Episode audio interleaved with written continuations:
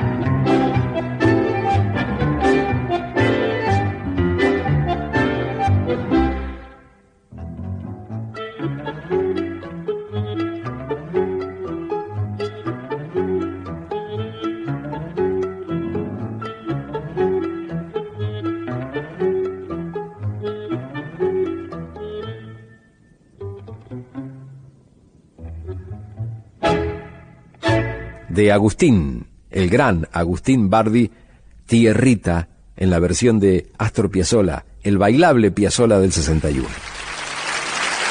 Muchas gracias. Gracias a vos, maestro. Gracias por este 676, el club de Astor Piazzolla. Hasta aquí fue 676, el club de Astor Piazzolla con Julio Lagos por Tanguera Radio. Pasión por el tango.